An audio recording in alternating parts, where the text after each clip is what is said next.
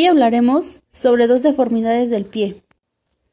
Principalmente comenzaré con el pie plano. ¿Qué es el pie plano? Esta es una de las deformidades más comunes del pie, porque consiste en un aplanamiento del arco plantar. En cambio, en un pie sano, si se dan cuenta, presenta un ligero arqueamiento que permite una mejor distribución del peso. De modo que con esta deformidad que es del pie plano, este paciente al estar de pie lo que hace es que toda la planta de pie descansa sobre el suelo y por entonces el peso se va a extender en toda la planta del pie. ¿Qué causa el pie plano?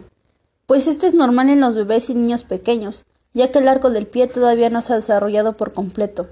En la mayoría el arco se desarrolla durante la infancia, pero en algunas personas el arco nunca se forma.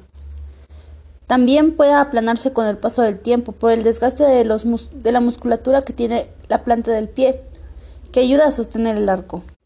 Los músculos que se ven involucrados en esto es el tibial anterior, el tibial anterior, los interóseos y los extensores de los dedos. Posteriormente continuaré sobre el pie cabo.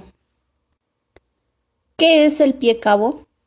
Esta es una deformidad donde el arco del pie es más alto de lo normal y no se puede aplanar. Se podría decir que el arco plantar es excesivo.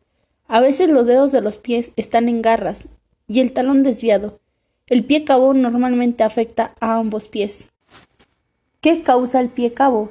Las personas con el pie cabo con trastornos neurológicos estáticos son causantes del pie cabo, como la propegia, la polio, la parálisis cerebral, la lesión espinal y la lesión del nervio peroneo. Los trastornos neurológicos progresivos que pueden producir el pie cabo son el tumor espinal, un tumor cerebral, un quiste espinal, una distrofia muscular. En uno de cada cinco casos el pie cabo no parece tener una causa evidente. Los músculos que se ven afectados en esta deformidad es el tríceps el tibial anterior, tibial posterior, interóseos, y los extensores de los dedos.